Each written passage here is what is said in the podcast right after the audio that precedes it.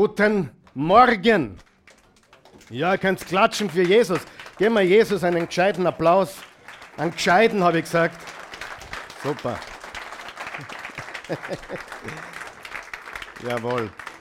Das Gang hat viel besser, aber ich lasse mal gelten für heute. Ja? Nächste Woche müsst ihr es besser machen. Geht es euch gut? Wunderbar. Ich freue mich sehr auf, den heutigen, auf die heutige Botschaft. Ich habe mich sehr, sehr gefreut. Wir haben letzten Sonntag begonnen und diese Serie werden wir auch heute wieder abschließen. Sie ist vielleicht eine der kürzesten Serien, die wir hier je gemacht haben, nämlich nur zwei Teile. Und äh, es geht um, um das Bibelstudium. Wir wollen gemeinsam lernen, wie können wir die Bibel studieren. Bibelstudium einfach gemacht. Äh, heute Teil 2, letzter, zweiter Teil. Aber wer weiß, dass das eine Schatztruhe ist? Wer weiß das? Oder das ist meine englische Bibel, das ist meine, meine deutsche Bibel. Ich lese in zwei Sprachen, bin ganz begabt. Einige von euch können mehr Sprachen. Aber ich sage euch, das ist eine absolute Schatztruhe. Es ist die größte Schatztruhe im ganzen Universum. Und wir wollen reden, wie können wir, egal ob wir Anfänger sind oder Fortgeschrittene äh, sind. Und ich wollte das unbedingt im Januar noch machen für das neue Jahr, damit wir alle zu fleißigen Bibellesern und Bibelstudenten heranreifen. Und dass wir erkennen, es ist gar nicht so schwierig, wie es auf den ersten Blick wirkt. Und ich möchte wirklich für uns alle das so gestalten, dass es für Fortgeschrittene und Anfänger gleichermaßen interessant ist und auch wertvoll ist und sich jeder was mitnehmen kann. Aber ich kann dir eines hundertprozentig versichern.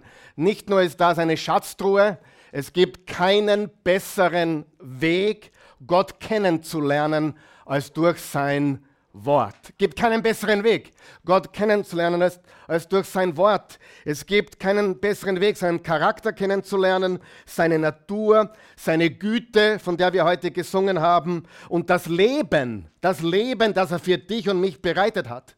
Wer von euch weiß, er hat Leben für uns bereitet. Jesus ist die Auferstehung und das Leben. Ich bin der Weg, die Wahrheit und das Leben. Er hat Leben für dich. Und die traurige Realität ist, die meisten Menschen, und ich vermute auch einige hier, leben gar nicht wirklich. Das ist eher eine Existenz, ein Dahinvegetieren, ein heute weitermachen, weil wir gestern auch weitergemacht haben. Wer weiß, was ich meine? Aber das ist kein Leben. Leben ist Fülle, Leben ist Freiheit, Leben ist Freude, Leben ist Frieden, Leben ist Kraft, Leben ist Leidenschaft. Amen. Und äh, manche sind ganz hell, wenn dann wieder ein Fußballmatch ist. Dann sind sie wieder 90 Minuten am Leben und dann stürzen sie wieder ab, weil ihr ganzes Leben ist ein Tennismatch oder ein Fußballmatch. Aber wer man weiß, es geht mehr als nur das, was im Fernsehen läuft oder im Kino oder sonst irgendwo. Es ist ganz, ganz wichtig. Jesus kam, um uns Leben zu geben. Und wie gesagt, es gibt keinen besseren Weg, dieses Leben kennenzulernen, Jesus kennenzulernen. Wie wichtig ist es, Jesus kennenzulernen? Es ist das Um und Auf im Leben und Jesus hat was ganz Wichtiges gesagt. Immer wieder hat er gesagt, wer mich gesehen hat, hat den Vater gesehen. Weißt du, dass das keine Religion bieten kann? In keiner Religion weiß man wirklich, wie Gott ist. Aber im Christentum wissen wir ganz genau, wie Gott ist, weil Jesus gesagt hat, wer mich gesehen hat, hat Gott gesehen. Wenn ich also Matthäus lese, das Evangelium von Matthäus oder Markus oder Lukas oder Johannes, die vier Evangelien, dann finde ich heraus, was Jesus getan hat, wie Jesus gewirkt hat, was, me was Menschen von Jesus erhalten haben, die Vergebung und die Freiheit und das Leben. Und daher kann ich wissen, das ist Gottes Wille, weil Jesus immer im Willen Gottes agiert hat. Wer mich gesehen hat, hat den Vater gesehen. Er hat noch was gesagt. Ich und der Vater sind eins. Das heißt, das Wunderbare in unserem Glauben ist, dass es erstens keine Religion ist und zweitens wir nicht raten brauchen, wie Gott ist. Ich brauche nur Jesus anschauen Und ich weiß, wie Gott ist. Amen. Weil wer Jesus gesehen hat, hat den Vater gesehen. Und der Vater ist Gott und der Vater und der Sohn sind eins. Wir haben Zugang zum größten Schatz im gesamten Universum. Und liebe Freunde, glaubt mir das. Es gibt Menschen auf dieser Welt, verfolgte Christen, Menschen, die an Jesus glauben, die unter den schwierigsten Umständen, nicht im Wohlstand, nicht im Segne mich Club, sondern wirklich unter schwierigsten Umständen Jesus nachfolgen wollen mit Frieden und Freude und Freiheit, die dürfen gar keine Bibel besitzen. Die geben teilweise ihr Leben, um nur ein Kapitel oder einen Teil vom Römerbrief oder einen Teil vom Galaterbrief oder vom Johannesevangelium, die würden ihr Leben geben, um nur so ein Dokument in Händen zu halten, weil es mit dem Tod bestraft wird dort, eine Bibel zu besitzen. Und du und ich oder wir hier in, im Westen, im christlichen Abendland, haben zu Hause 35 Bibeln herumliegen, die schon lange nicht mehr geöffnet wurden, teilweise verstaubt sind und denken, das ist für mich zu schwierig, ich keine Ahnung. Der Pastor wird schon richten am Sonntag, er wird mich wieder berieseln und wird mich wieder ein bisschen, bisschen unterhalten. Ja, super, ja. Aber das ist nicht der Wille Gottes. Amen. Der Wille Gottes ist, dass du und ich, dass wir eintauchen, dass wir den Schlüssel hineinstecken in dieses Schloss und aufsperren und die Schätze, die Gott für uns hat durch sein Wort, in unser Leben bekommen. Das Wort Gottes ist lebendig und kräftig und schärfer als jedes zweischneidige Schwert. Es hat die Kraft, dein Leben zu verändern. Es gibt keinen besseren Weg, als Gott kennenzulernen. Seine Liebe, seine Gnade, sein Erbarmen, als durch sein Wort. Und so sehr ich glaube, dass die Botschaften hier wichtig sind und auch lebensverändernd sind, es reicht nicht aus zu denken, ich brauche selber nicht lesen. Im Gegenteil, du solltest das Buch öffnen und lesen jeden Tag deines Lebens. Amen. Warum wertschätzen so viele Gottes Wort nicht? Warum lesen und studieren so relativ wenige Menschen die Bibel, na, man muss dazu sagen, äh, das ist Jammern auf hohem Niveau. Die Bibel ist mit Abstand, sag mal mit Abstand, mit Abstand der Bestseller aller Zeiten, übersetzt in tausende von Sprachen. Wenn man jetzt eine Liste erstellen würde vom, vom meistverkauften, meistgelesenen Buch, ist die Bibel unangefochten Nummer eins. Und die nächsten 100 Bücher zusammen, sagen wir zusammen, kommen nicht auf die Stückzahlen wie die Bibel. Also äh, das muss man mal relativieren. Trotzdem haben die meisten Christen, die meisten der über zwei Milliarden bekennenden Christen, die Bibel noch nie von Cover zu Cover gelesen und lassen sich ein bisschen berieseln und der Pastor wird schon richten, zu, zumindest Zäumen dafür, dass er endlich einmal predigt gescheit, ja, und damit sei es getan. Das ist ein komplett falsches Denken. Amen. Die Bibel ist für dich und für mich das Wort Gottes, das unser Leben komplett verändert. Es gibt viele Gründe, warum es die Menschen nicht lesen und studieren. Viele glauben es nicht, eh klar. Es gibt viele Menschen auch in unserem christlichen Abendland, die es nicht glauben. Manchen ist es völlig egal. Manche haben gesagt, ich würde schon gerne, ich habe es probiert, aber es war eher langweilig oder ich habe es langweilig empfunden oder nicht verstanden. Aber das ist alles nicht notwendig. Das Wort Gottes kann auch für dich lebendig werden.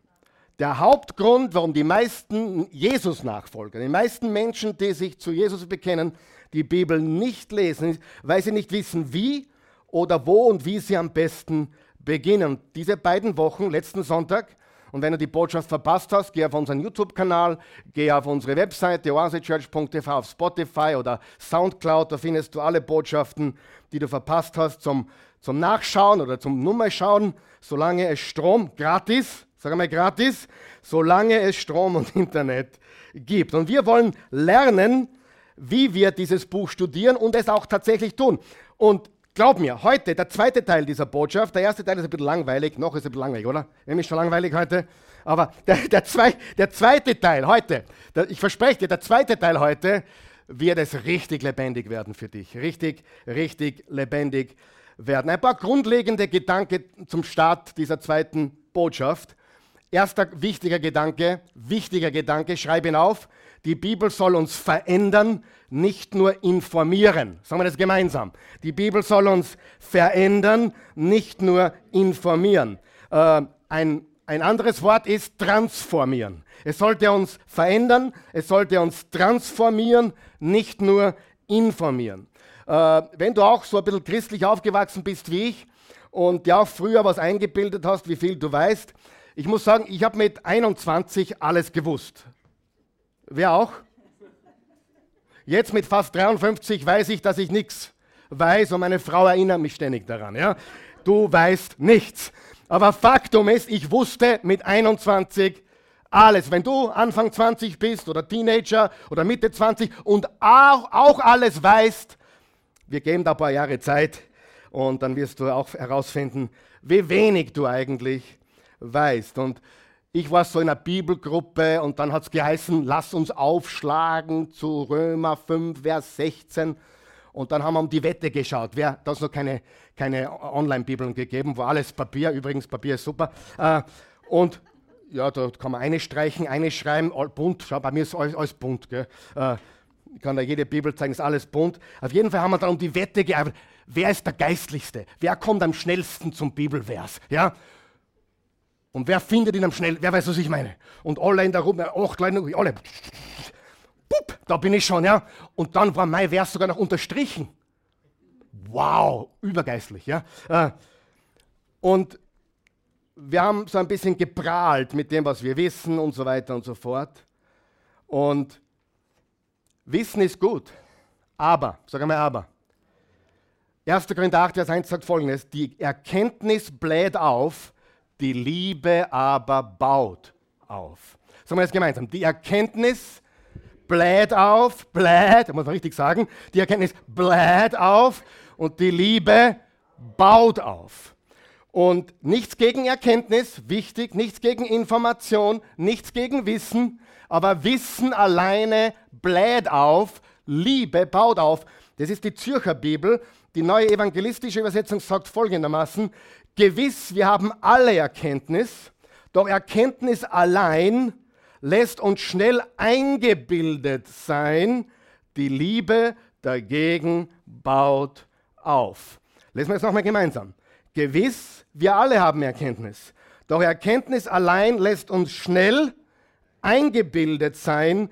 Die Liebe dagegen baut auf. Und ich habe mir dann diesen Vers, und das ist jetzt nicht Bibeltext, das ist nur meine eigene Paraphrase, ich habe das genommen und in die Worte von mir selbst, meine eigenen Worte, geschrieben. Und ich habe es folgendermaßen formuliert. Während Wissen uns das Gefühl gibt, wichtig zu sein, ist die Liebe die die Gemeinde stärkt. Noch einmal, während Wissen uns das Gefühl gibt, wichtig zu sein, ist die Liebe, die die Gemeinde stärkt oder die Familie stärkt, die Beziehung stärkt. Weißt du, dass dein Wissen, dass du jeden aufdrücken willst, deine Beziehung zerstören kann? Deine Ehe zerstören kann, weil du so obergescheit bist und so viel weißt und alle erdrückst mit deinem Wissen ohne Liebe, ist Wissen zerstörerisch. Amen. Ohne Liebe hat Wissen keine Relevanz. Und Jesus hat gesagt, alles, was ihr tut, tut es in Liebe. Es ist sehr, sehr leicht eingebildet zu sein auf das, was man weiß. Die Liebe dagegen baut auf. Das heißt, Gottes Wort informiert uns nicht nur, es transformiert uns. Ein Pastor hat gesagt, die Bibel sollte uns ein größeres Herz geben, nicht einen größeren Schädel. Es sollte uns ein größeres Herz geben, nicht einen größeren Kopf. Wir sollten also nicht als geschwollene Köpfe herumrennen, sondern mit einem großen Herzen. Bringen wir es auf den Punkt. Die Liebe ist das Ziel. Sagen wir das gemeinsam. Die Liebe ist das Ziel. Ohne Liebe ist alles andere nichts. Es gibt ein Kapitel in der Bibel, 1. Korinther 13, das haben meine Frau und ich in den ersten beiden Ehejahren jeden Abend vom Einschlafen gelesen. Ich bereue es bis heute, dass wir aufgehört haben damit. Aber 1. Korinther 13 ist das hohe Lied der Liebe. Da steht drinnen, du könntest in den schönsten Sprachen reden, wie Engel, in Engelzungen reden. Du könntest alles hergeben, was du besitzt, aber wenn du keine Liebe hast, ist alles wertlos umsonst. Amen. Alles andere. Du könntest Wunder wirken, steht drinnen im 1. Korinther 13, Wunder wirken, du könntest prophetisch reden, der beste Prediger sein, aber ohne Liebe ist alles nichtig. Während Wissen uns das Gefühl gibt, wichtig zu sein, ist es die Liebe, die Familien, Beziehungen, Gemeinden stärkt und baut. Das Ziel ist Liebe. Das heißt, mit anderen Worten, hört sie mir ganz gut zu. Das Lesen dieses Buches hat ein Ziel. Nicht, dass dein Kopf geschwollener wird, sondern dass du Gott mehr liebst wie vorher. Dass du Gott mehr liebst wie vorher. Und Menschen mehr liebst wie vorher. In Markus 12 in Matthäus 22, im Johannes 13, im Lukas 21 hat Jesus gesagt, das größte Gebot ist, du sollst den Herrn, deinen Gott, lieben von ganzem Herzen, mit ganzer Seele, mit ganzem Verstand, mit all deiner Kraft, also Herz, Seele, Verstand und Kraft und deinen Nächsten wie dich selbst. In anderen Worten, wenn man den Nächsten, wenn man den Menschen nicht liebt, dann liebt man auch Gott nicht. Es gibt nämlich so religiöse Leute, ich liebe Gott über alles, die Menschen sind mir wurscht. Jesus sagt, nein, wenn dir Menschen wurscht sind, liebst du Gott nicht. Die beiden sind nicht zwei Gebote, sondern ein Gebot. Das zweite ist der Beweis des ersten. Amen. Das zweite ist der Beweis des ersten. Die Liebe zu den Menschen beweist die Liebe zu Gott. Und wir werden uns zu Herzen nehmen, was Jakobus gesagt hat. Jakobus 1, Vers 22, da steht, es genügt aber nicht, das Wort nur zu hören, denn so betrügt man den Pastor. Ah, falsch. Denn so betrügt man sich selbst. Ich wollte nicht auf, auf, auf, auf wer, wer, wer, weiß, mich kannst du nicht betrügen oder doch, mir ist es ist nicht so wichtig. Aber es genügt aber nicht, das Wort nur zu hören, denn sonst betrügt man sich. Wen betrügt man? sich selbst. Weißt du, wenn du Woche für Woche hier sitzt, Woche für Woche zuschaust und du dich nur berieseln lässt, aber dein Leben nichts damit tut, dann betrügst du dich selbst. Wir sind froh, dass du da bist. Du bist immer willkommen. Wir sind froh, dass du zuschaust. Du bist immer willkommen. Aber wenn du nicht tust, was du hörst, dann bist du ein Betrüger. Du betrügst dich selbst. Amen. Ganz, ganz wichtig. Deswegen wollen wir das tun. Man muss danach handeln. Wir werden tun, was es uns sagt. Sagen wir es gemeinsam. Wir werden tun, was es uns sagt. Noch einmal. Wir werden tun, was es uns sagt. Wir werden es zumindest probieren. Und es hat auch die Kraft, unser Leben zu verändern. Hebräer 4, Vers 12. Denn das Wort Gottes ist lebendig und wirksam. Es ist schärfer als das schärfste zweischneidige Schwert, das die Gelenke durchtrennt und das Knochenmark freilegt. Es dringt bis in unser Innerstes ein und trennt das Seelische vom Geistlichen. Es richtet und beurteilt die geheimen Wünsche und Gedanken unseres Herzens. Wie studieren wir das Wort Gottes? Und dann werden wir es auch heute weiter tun. Wir haben gesagt, ganz kurze Wiederholung, wähle eine Übersetzung, die du ver stehst. Lies eine Übersetzung, die du verstehen kannst. Zweitens, wähle eine Zeit, einen Ort und einen Plan. Und ich hoffe, dass du das diese Woche schon getan hast, nämlich eine Zeit gewählt hast, in der Früh oder am Abend, einen spe spezifischen Ort und auch einen Bibelleseplan. Wenn du noch keinen Bibelleseplan hast, der Eugen wird heute noch auf der Bühne mit mir sein. Der Eugen und ich werden heute noch gemeinsam das Abendmahl zelebrieren. Vielleicht kann der Eugen euch ein bisschen was erzählen, wo man einen guten Bibelleseplan findet. Das ist ein Profi. Ja? Eugen, kennt, am Schlagzeug sitzt der, der Eugen sitzt jetzt da hinten.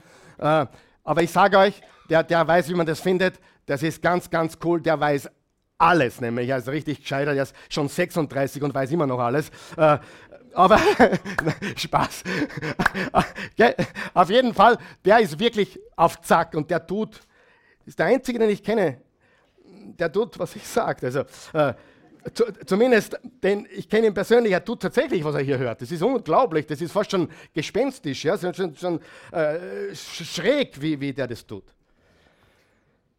Ähm, aber eine Übersetzung, die du verstehst, eine Zeit, einen Ort, einen Plan und auch experimentieren. Du kannst ja mal die Übersetzung wechseln. Und du kannst auch die Zeit wechseln. Vielleicht ist der Abend besser oder die Mittagspause oder die Früh oder der Früh, am Morgen. verstehe den Kontext, ist drittens. Das heißt, wer hat den Brief geschrieben oder das Buch, an wen und warum? Warum wurde das Buch geschrieben? Lies langsam und stelle Fragen und bete, dass Gott zu dir spricht und setze das, was er dir in zeigt, in die Tat um. Das ist unser Zugang zur Bibel, diese fünf Punkte. Und hoffentlich hast du das schon begonnen, nämlich mit der Übersetzung der Bibel, dass du beginnst zu lesen, ein Zeit, ein Ort und ein Plan. Und ich kann dir noch etwas sagen. Heute am Schluss wird es richtig lebendig. Du wirst sehen, wie das funktioniert. Aber noch etwas ganz Wichtiges. Es gibt nur zwei Dinge, die ewig sind. Gottes Wort und Menschen. Gott und die Menschen ist das einzige Ewige. Weißt du das? Dass du ewig leben wirst? Entweder in der Gegenwart des Allmächtigen oder getrennt von ihm. Es ist deine Entscheidung, was du möchtest. Aber er lässt dir die Wahl.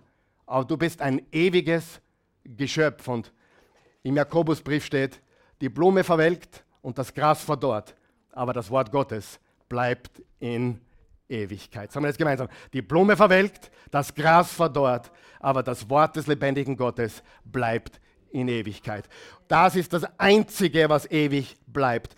Ich meine, das kann man von keiner Zeitung sagen, oder? Das, was in der Zeitung gestanden ist vorgestern, ist heute schon gar nicht mehr relevant. Das wurde vor 2000 Jahren geschrieben und ist heute so relevant und so kraftvoll wie eh und je. Stimmt das? Absolut.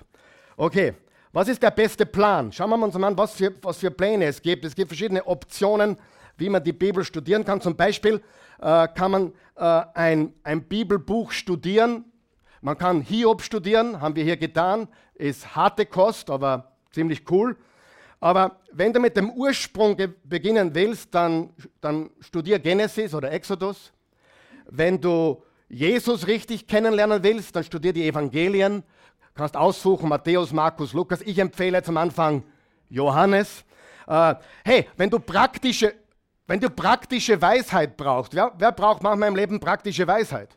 Jakobus 1, Vers 5 sagt, wenn es jemand unter euch an Weisheit fehlt, dann bitte ja Gott, der jeder Mann und jeder Frau gerne gibt, so wird sie, die Weisheit, ihm oder ihr gegeben. Wer braucht Weisheit? Übrigens das einzige, das einzige Gebet, nicht das einzige, aber eines der wenigen Gebete, die immer erhört werden. Ähm, was ist ein Gebet, das Gott immer hört? Vergib mir. Weißt du, er hört das immer. Aber Pastor, du weißt nicht, was ich gestern Nacht getan habe, ist mir egal. Aber das Gebet um Vergebung erhört er immer. Ja? Äh, schenk mir einen neuen Job, erhört er nicht immer.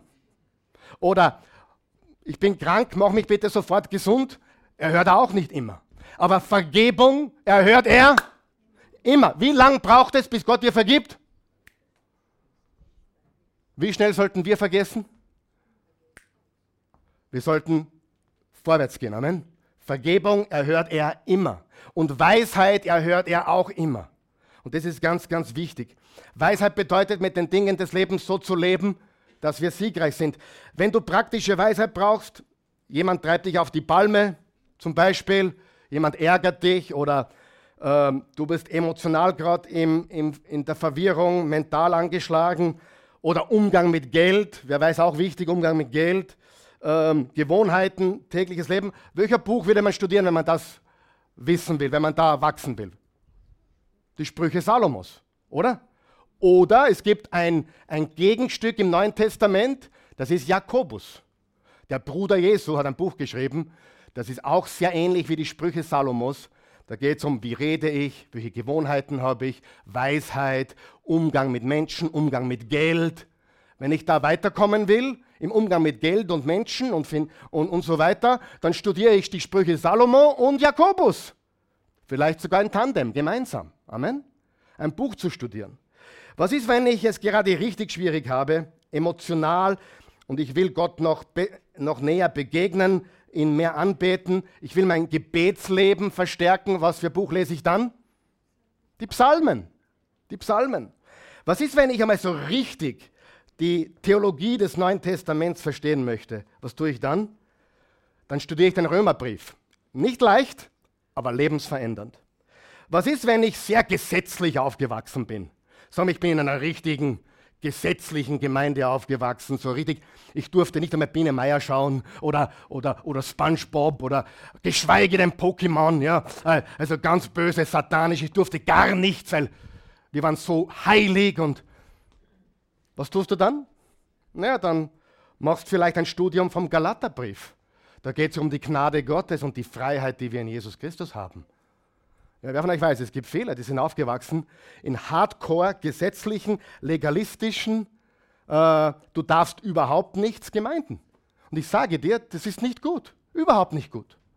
Denn es ist gar nicht der Wille Gottes, denn er schaut nicht auf das Äußere, sondern auf das Herz. Weißt du, dass du Schmuck tragen darfst? Nur der Schmuck darf nicht dein Gott sein und der Schmuck darf nicht das Wesentliche sein. Im gleichen Vers steht, er schaut auf das Herz und das sollte schön sein. Aber wie wir uns herrichten, manche sollten sie bitte am Himmel besser herrichten, ja? Wäre es auch meiner Meinung. Einige würde das überhaupt nicht schlecht tun, wenn sie sich ein bisschen herrichten. Äh, also, ich, ich, ganz ehrlich, ich stehe drauf, wenn meine Frau sich die Nägel machen lässt. Äh, man, meine Frau richtet sie jeden Tag her. Neulich habe ich sie, wieder einen Fehler gemacht. Sagt, warum, warum richtest du dich schon wieder so schön her? Sagt sie, ja, gehst du hin? Na.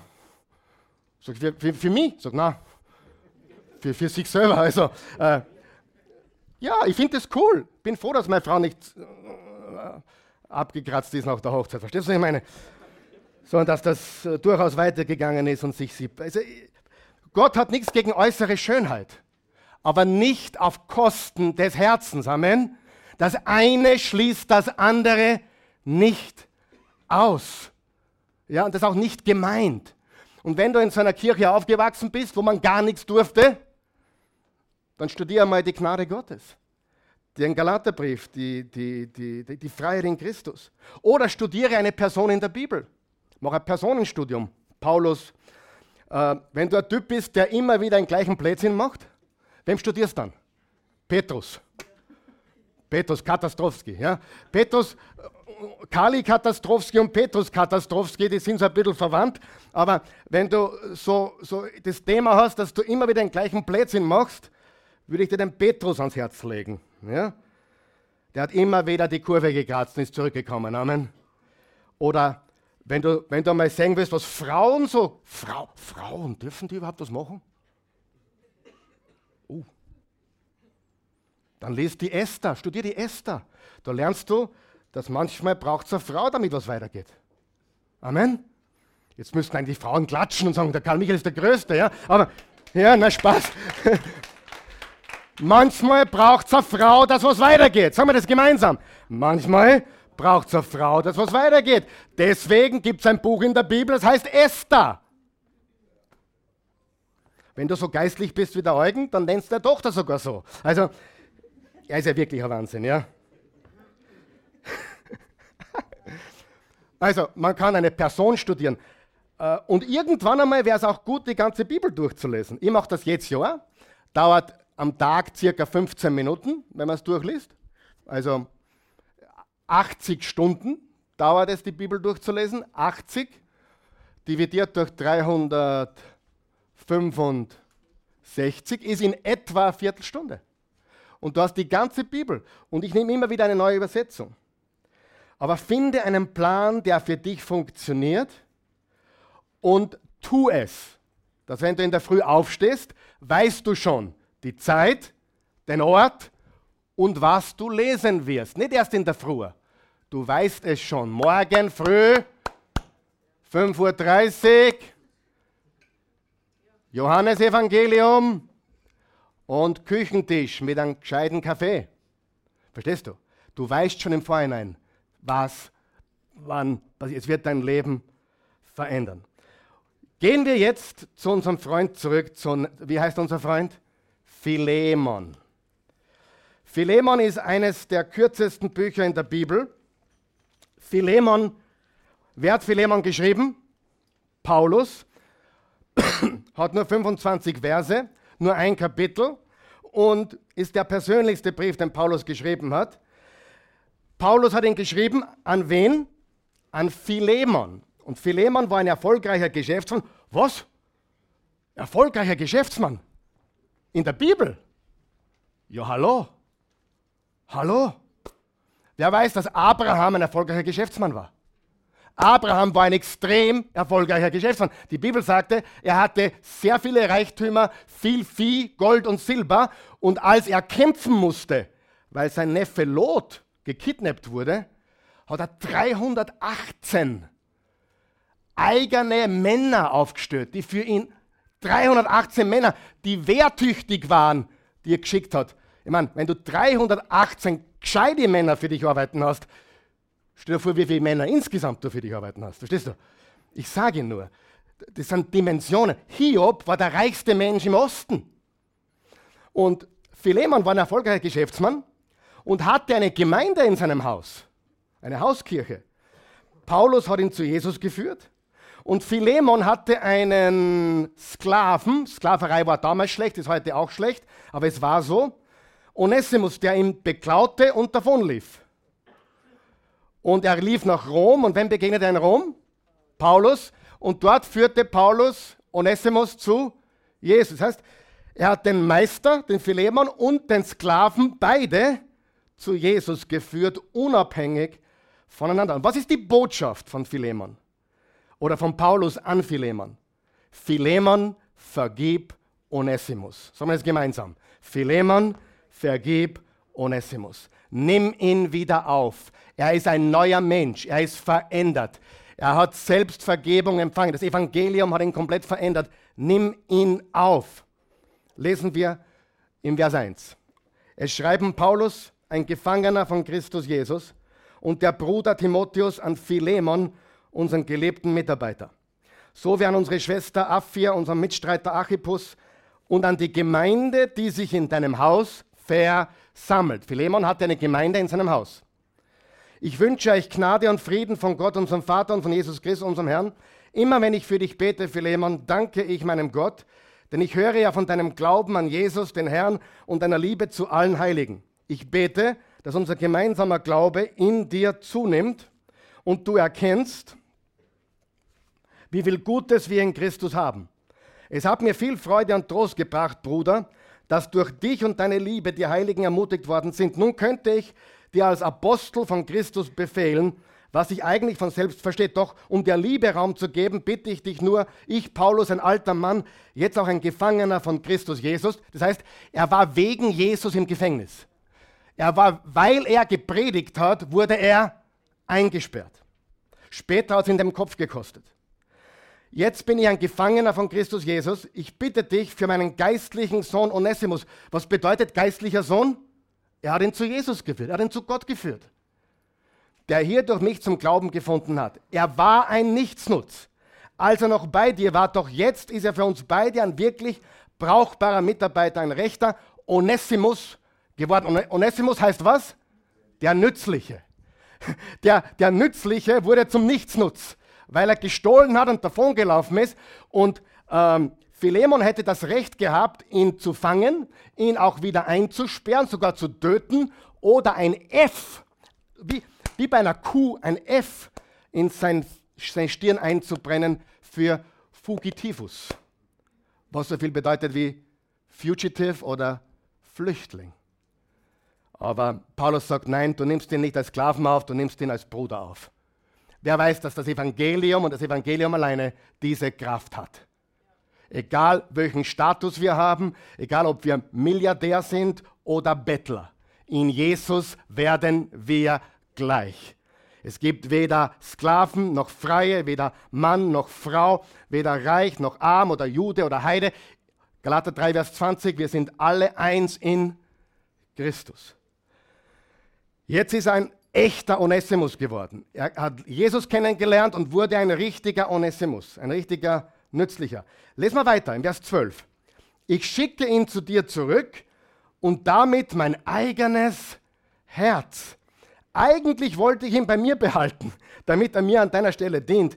Jedenfalls, solange ich für die gute Botschaft im Gefängnis bin.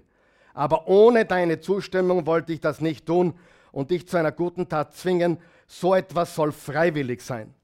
Vielleicht ist er ja nur deshalb eine Zeit lang von dir getrennt gewesen, damit du ihn für immer zurückbekommst. Jetzt aber nicht mehr als Sklaven, sondern vielmehr als einen geliebten Bruder, Das ist er besonders für mich, wie viel mehr aber für dich als Mensch und als Christ. Was für eine gewaltige Botschaft. Ich meine, ich habe jetzt die Zeit nicht, das richtig in die Tiefe zu studieren, aber was für eine gewaltige Botschaft. Wie ein reicher Geschäftsmann zu Jesus findet, ein Sklave zu Jesus findet und sich dann auf Augenhöhe begegnen als Jesus-Nachfolger, als Brüder, als Geschwister, als Freunde. Ist das nicht gewaltig? Frage, spricht Gott schon etwas ganz Bestimmtes zu dir bis jetzt? Wenn noch nicht, was tun wir dann? Wir lesen weiter. Das heißt, wenn wir die Bibel lesen und wir lesen sie langsam und dann kommen wir so 10, 15 Verse rein und wir haben noch kein bestimmtes Wort von Gott, was tun wir dann? Wir lesen weiter. Sag mal, wir lesen weiter. Wir lesen weiter, bis Gott mitten ins Herz spricht. Und wenn du weiter liest, lieber Freund, wird er das tun. Die meisten hören zu früh auf. Weil bis jetzt haben wir Informationen und ein paar Sachen, Hintergründe, aber jetzt wird es richtig spannend. Wenn du mich nun als Freund betrachtest, dann nimm ihn auf wie mich. Lieber Philemon, wenn du mein Freund bist, dann nimm den Onesimus auf, so wie mich. Also er, er, er spielt da voll auf seine Emotionen auch. Und jetzt kommt's. Wenn er dir aber in irgendeiner Weise Schaden zugefügt hat oder dir etwas schuldet, dann stell es mir in Rechnung. Jetzt kriege ich eine Gänsehaut. Jetzt spricht Gott. Amen. Dann stell es mir in Rechnung. Woran erinnert dich das? Das Erste, was mir einfällt, ist der barmherzige Samariter. Der, der Levit ging außen vorbei, der, der andere Priester ging außen vorbei und dann kam der schäbige Samariter, hat diesen, diesen geschlagenen Räuber da aufgefunden, hat ihn verbunden, hat ihm Öl auf die Wunden gegossen, hat ihm auf sein Tier gehoben, hat ihn zum nächsten Sheraton gebracht, hat seine American Express niedergelegt und gesagt, sollte noch offen, was offen sein, wenn ich komme, begleiche ich es am Schluss. Er hat eine Rechnung bezahlt, für die er nicht, die er nicht schuldig war. Das erinnert mich an das Evangelium. Kennst du jemanden, der eine Schuld bezahlt hat, die er nicht schuldig war? Wie heißt er? Jesus Christus.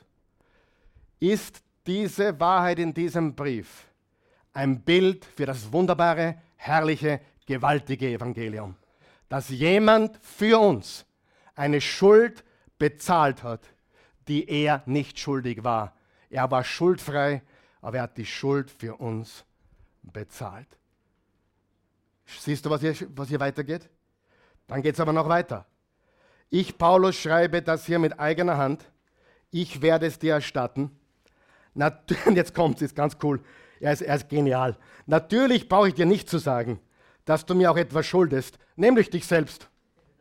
Äh, oh, äh, lieber Philemon, ich will nur so nebenbei erwähnen, du schuldest mir dein ganzes Leben.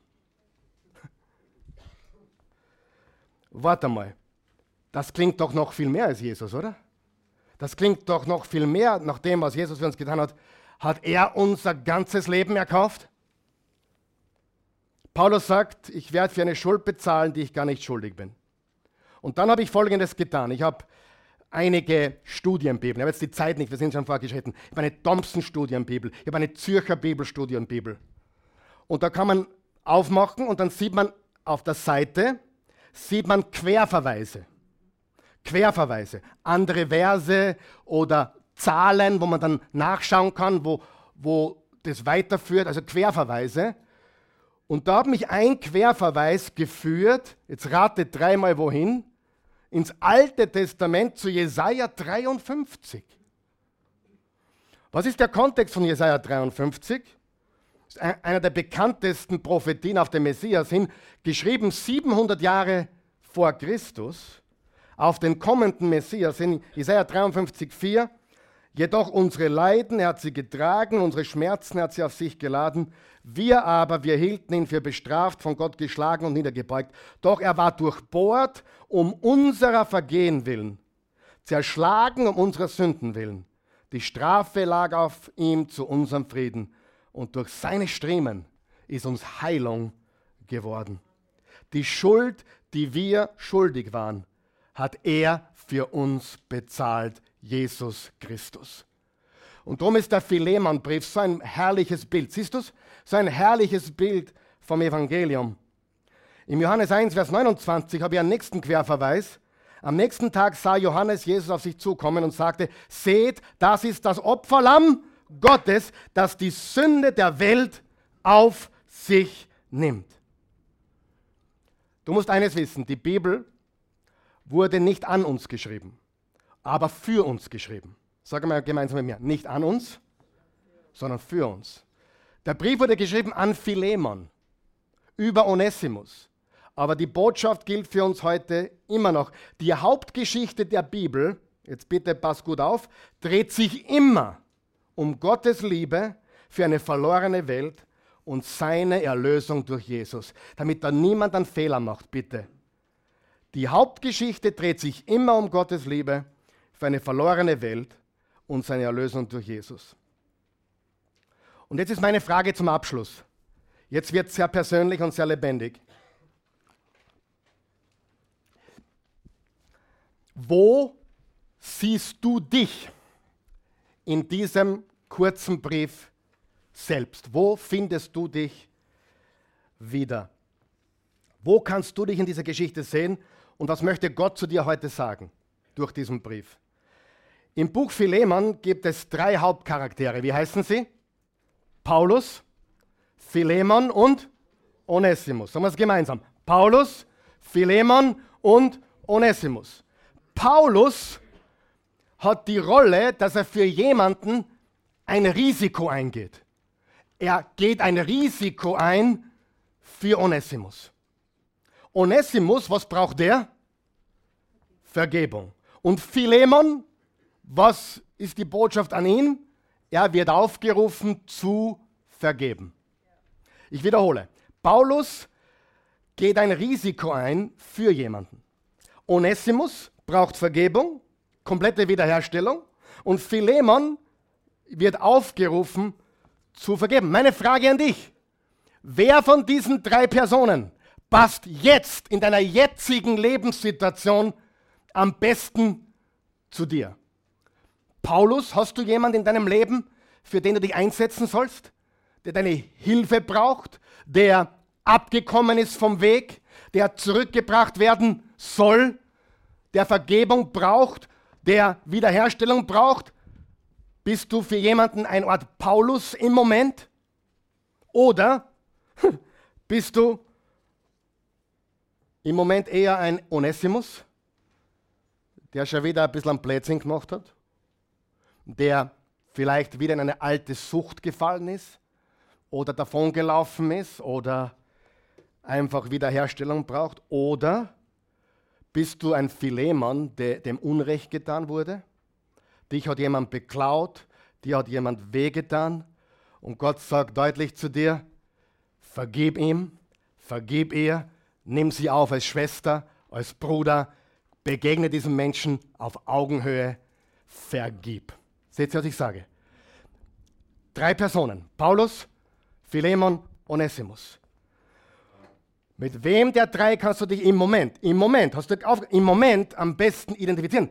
Warum im Moment? Warum? Weil, wenn du den Brief in, in einem Jahr wieder liest, vielleicht hat sich deine Situation verändert und bist jetzt plötzlich ein Onesimus, der was Schlechtes gemacht hat und jetzt Vergebung braucht. Kann passieren, oder?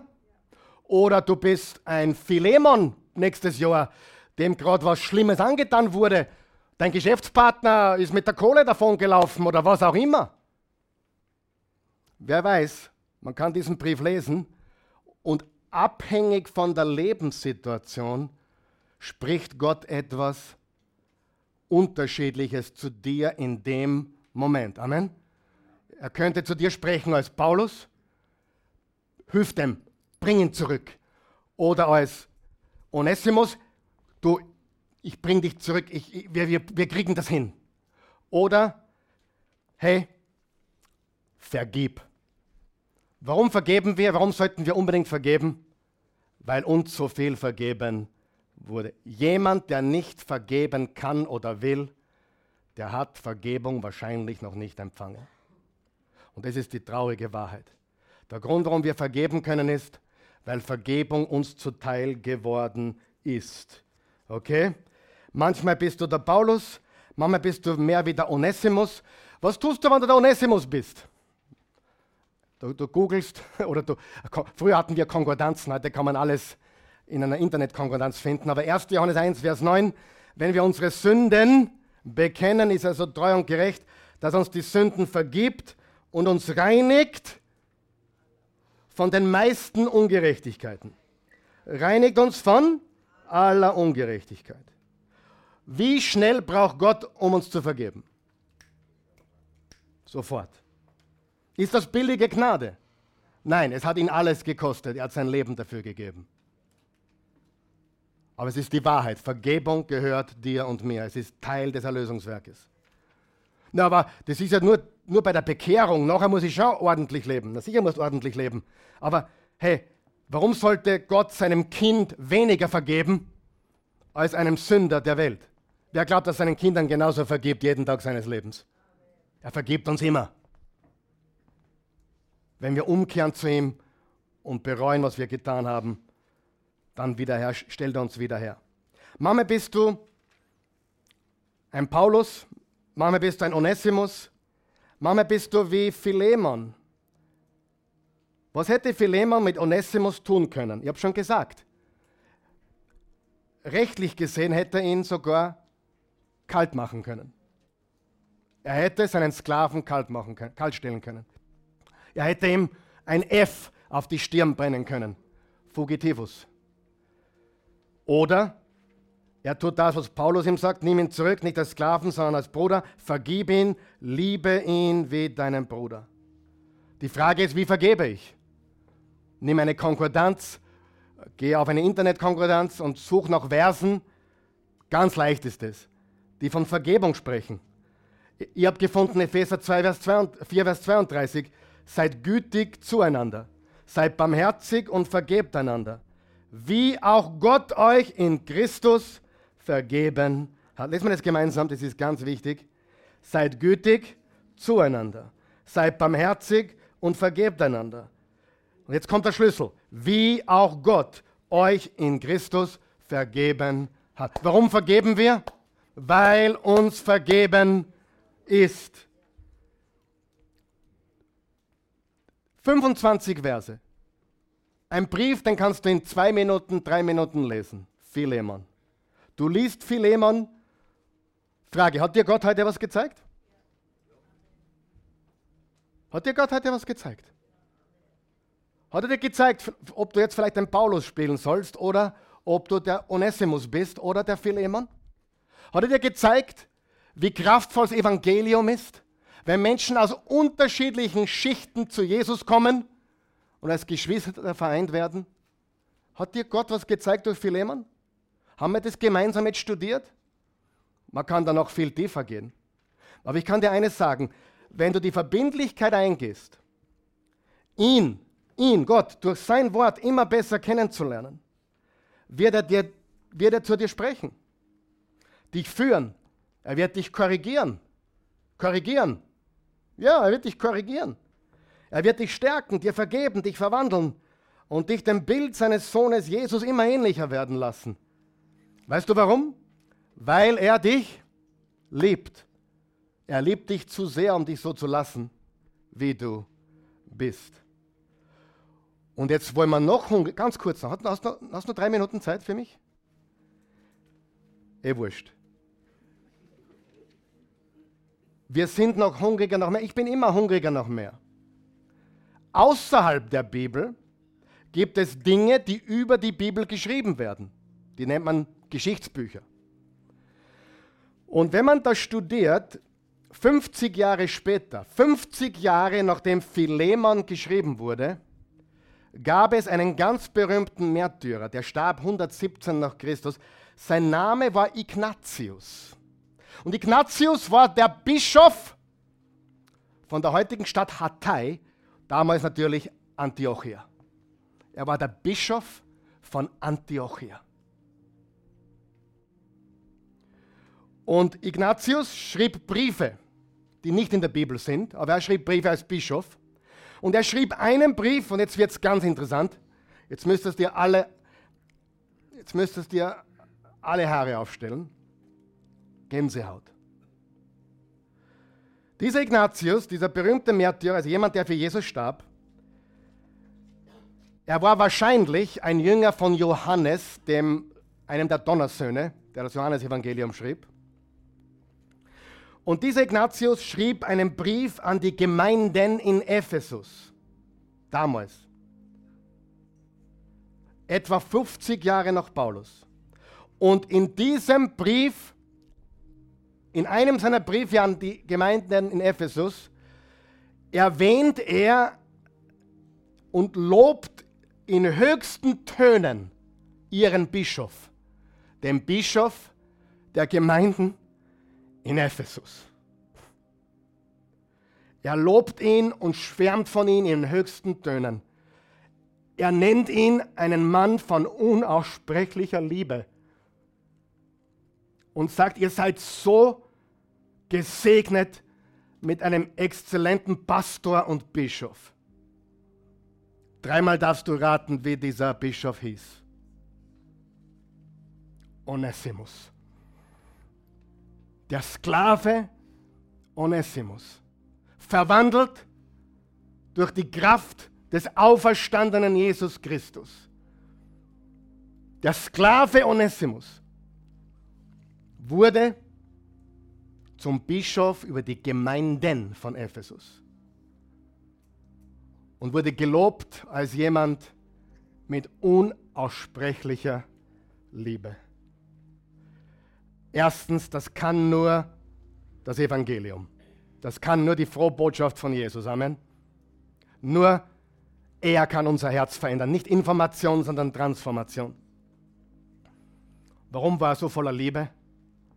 Weil er so viel Liebe, so viel Vergebung empfangen hat. Amen. Onesimus, der Sklave, der Bischof wurde. Ein Mann voll des Glaubens, voll der Hoffnung, voll der Liebe. Amen.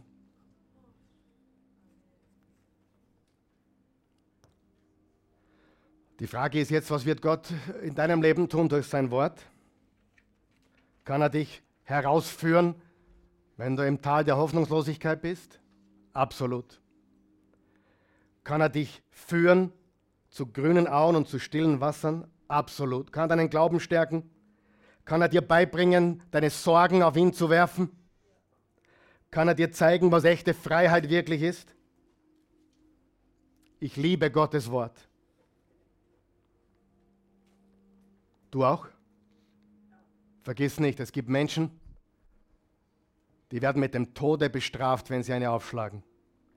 Die würden alles daran setzen, einen Blick in deine Bibel zu werfen. Staub sie ab, wenn du noch keine hast, wir schenken dir heute eine. Und beginn sie zu lesen in einer Übersetzung, die du verstehst. Eine Zeit, ein Ort mit einem Plan. Frag nach dem Kontext. Wer hat geschrieben? An wen wurde geschrieben? Warum wurde geschrieben? Und lass das Wort Gottes dich verändern. Lass es in dein Leben sickern. Lies langsam und stelle Fragen und bete, dass Gott zu dir spricht und setze das, was er dir zeigt, in die Tat um. Amen. Stehen wir gemeinsam auf. Vater im Himmel, wir danken dir. Wir loben, preisen, erheben, rühmen und ehren dich. Du weißt, wir sind alle, alle manchmal so Onesimusse, die die sich verlaufen, die die Vergebung brauchen. Und ich möchte gerade zu denen jetzt sprechen, die, die sich mit dem Onesimus ein bisschen mehr identifizieren. Du brauchst Vergebung. Und ich kann dir eines versichern. Gott hat keinen Mangel an Vergebung. Weißt du das? Er hat keinen Mangel an Gnade. Er hat keinen Mangel an Erbarmen. Wir können nichts tun, damit er uns weniger liebt. Wir können auch nichts tun, damit er uns mehr liebt. Er ist die Liebe. Er ändert sich nicht. Aber er ist enttäuscht von mir. Was für ein Blödsinn. Jemand, der alles weiß, ist unenttäuschbar. Wenn ich alles weiß, kannst du mich nicht enttäuschen. Enttäuscht können nur Menschen sein, die von etwas überrascht werden oder eine Information bekommen, die sie vorher nicht wussten. Aber der Allwissende ist nicht enttäuscht. Er weiß und er wusste voriges Jahr schon, er wusste, er wusste am 1. Januar schon, was du am 27. Januar, also letzte Nacht, tun würdest. Er wusste es. Weißt du was? He's not surprised. Er ist nicht überrascht. Und seine Gnade ist neu jeden Morgen.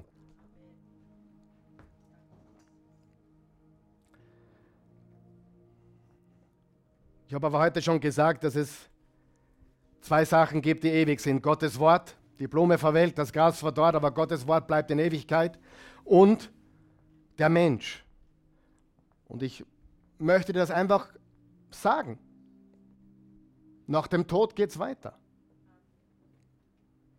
Und es gibt einen Himmel, eine Ewigkeit mit Jesus, die es zu gewinnen gilt. Es gibt auch die ewige Trennung von Gott für Menschen, die seine Gnade ausschlagen, die seine Gnade nicht brauchen oder sie meinen so. Es ist deine Entscheidung, ob du ewig leben willst in der Gegenwart deines Schöpfers oder ob du ewig getrennt sein willst von ihm. Im Johannes 3, Vers 16 hat Jesus gesagt, so sehr hat Gott die Welt geliebt, dass er einen einzigen Sohn gab, damit jeder, der an ihn glaubt, glaubt, nicht verloren geht, sondern ewiges Leben hat. Glaube ihm, vertrau ihm. Tu es jetzt. Bete mit uns. Jesus, ich komme zu dir, wie ich bin. Ich glaube Du bist der Sohn Gottes. Du bist das lebendige Wort. Der allmächtige Gott. Mensch geworden. Du kamst aus einem Grund, um uns den Vater zu zeigen und die unendliche Liebe. Und deshalb bist du am Kreuz für meine Sünden gestorben. Ich danke dir dafür. Ich bekenne dich jetzt, Jesus, mein Herr und mein Gott.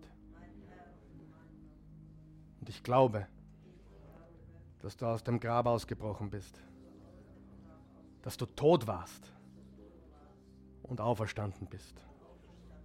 Du lebst. Du warst tot und du lebst. Du hast den Tod besiegt. Du hast die Finsternis überwunden. Du bist auferstanden, aufgefahren und sitzt jetzt zur Rechten des Vaters, wo du für mich eintrittst. An meiner Stelle hast du alles vollbracht. Ich kann mir den Himmel nicht verdienen, aber ich nehme ihn jetzt an. Den Himmel das Leben, die Ewigkeit bei dir. Ewiges Leben jetzt. Ich nehme es an als Geschenk. Danke. In Jesu Namen. Amen.